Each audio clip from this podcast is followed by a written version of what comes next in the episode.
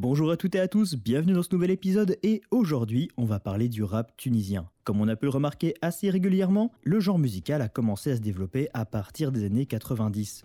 Plus précisément, c'est à peu près le même schéma qui s'est répercuté sur l'ensemble du Maghreb dans cette décennie. On a une première génération d'artistes issus du Maroc, de Tunisie et d'Algérie qui a découvert le rap en France et qui a exporté le style dans leurs pays respectifs. Le youtubeur Tamashi qui lui aussi explore l'histoire du hip-hop dans différents pays avait déjà publié une vidéo sur l'histoire du rap au Maroc que je vous invite à aller regarder. Finalement, pour la Tunisie, on est à peu près face au même cas de figure avec un premier rappeur, Slim Larmaout, qui a débuté en écrivant ses premiers textes en arabe tunisien entre la fin des années 80 et 1991.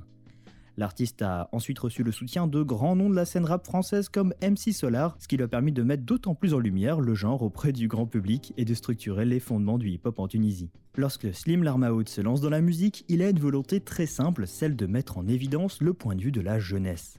Jusqu'ici, les chants traditionnels et les courants musicaux plus classiques comme le malouf prédominent dans l'espace médiatique, malgré l'existence d'artistes influencés par les musiques plus underground comme le reggae ou le rock. L'objectif de Slim Larmaout est donc de faire entendre les minorités silencieuses et d'offrir un espace d'expression pour parler de thèmes peu représentés dans la culture classique, comme les problèmes sociaux, le chômage, la corruption et la pauvreté. Après s'être illustré lors de nombreux freestyles, le rappeur sort Louled, un de ses premiers singles en 1996.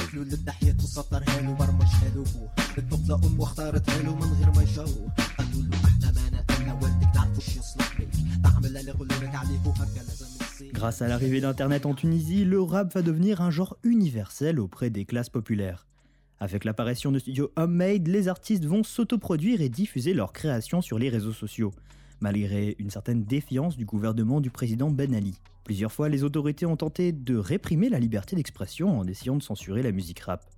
Les premiers rappeurs étaient contestataires, critiquant les politiques menées à l'encontre des jeunes ou des plus pauvres. Le rap conscient, représenté par des artistes comme Moss Hanif, s'opposer donc au régime dictatorial de Ben Ali où n'importe quel discours dissident devait être effacé.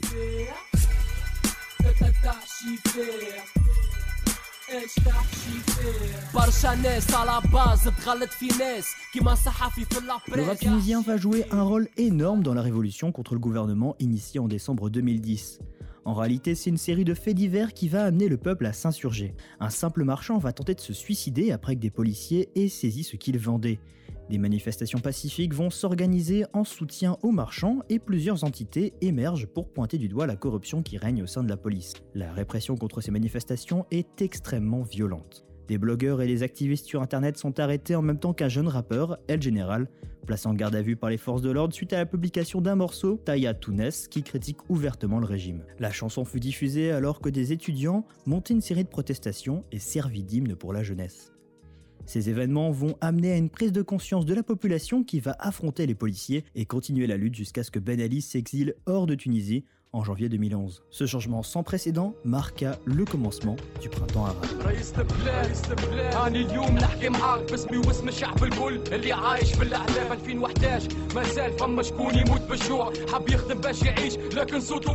Après la révolution, le rap va conserver son aspect politique, notamment avec Psycho M, un artiste conservateur islamiste. Et c'est d'ailleurs ce parti qui fut élu à la tête du nouveau gouvernement. Le rappeur va, à travers ses morceaux, propager une idéologie conspirationniste envers les opposants, tout en appelant à une révolution religieuse.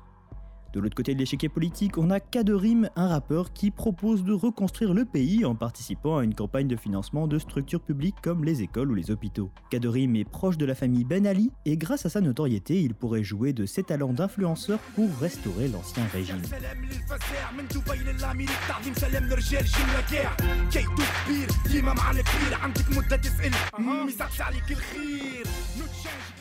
Il existe également une mouvance plus mainstream et commerciale. Parmi les figures les plus importantes, on peut citer Balti, actif depuis le début des années 2000. Il a su s'adapter aux différents styles et codes de rap qui ont influencé les artistes au cours des dernières décennies. Il s'est rapidement forgé un nom au sein de l'industrie musicale au point d'apparaître régulièrement en collaboration avec des rappeurs français comme Rof ou plus récemment Mister You ou Tunisiano. Balti est extrêmement populaire au point d'être cité comme l'un des principaux piliers du rap dans le pays, pourtant l'artiste a souvent été critiqué pour son manque de positionnement dans les affaires politiques et ses paroles trop lisses. Habitué aux productions composées au synthé plus proches de la pop et de la dance, Balti a l'occasion d'actualiser son style en fonction des genres populaires du moment, notamment avec le reggaeton.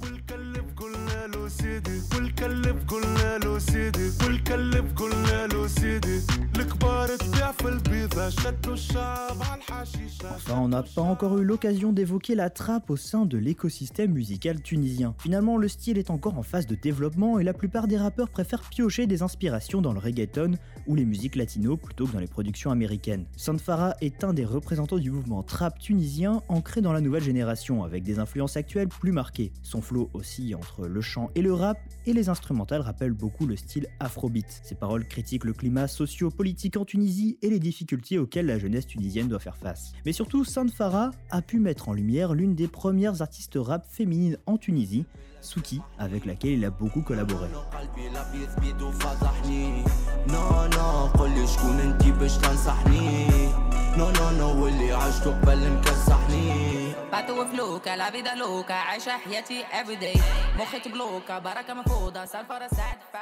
Au cours de cet épisode, j'ai beaucoup appuyé sur la dimension politique du rap tunisien. Le genre musical est finalement un reflet des mutations de la société tunisienne. Dans chaque phase, chaque changement, chaque évolution de la situation sociale dans le pays, la musique a su accompagner et commenter l'actualité. Le rap est extrêmement diversifié avec un panel très large de styles et d'opinions différents. Les rappeurs tiennent une place importante et ont transformé au fur et à mesure un courant artistique en une véritable vitrine médiatique et revendicative. Alors voilà pour cet épisode sur le rap en Tunisie. Ça m'a beaucoup intéressé et d'ailleurs pour euh, être honnête avec vous, en fait j'ai découvert le rap tunisien dans un covoiturage. Euh, voilà, un peu au pif et euh, ça m'a beaucoup plu sur le coup donc bah, j'ai fait beaucoup de recherches là-dessus et bah, j'espère que cet épisode vous aura plu. Si c'est le cas d'ailleurs, n'hésitez pas à liker et à commenter sur YouTube ou à vous abonner sur le podcast sur Spotify. Bon, d'ici là, je vous dis à une prochaine fois, prenez soin de vous et bisous. Le cours de karaté c'est cher, emprunter un gueule ça coûte rien. Je viens pour escalader l'échelle, me mettre au niveau des souverains. Amener mon trône, je m'installe, j'essaierai trop de m'installer. Me mélanger comment ça, je suis fermé comme un sas. Shenzhen Gaskin comme un sale, le japonais comme un sale,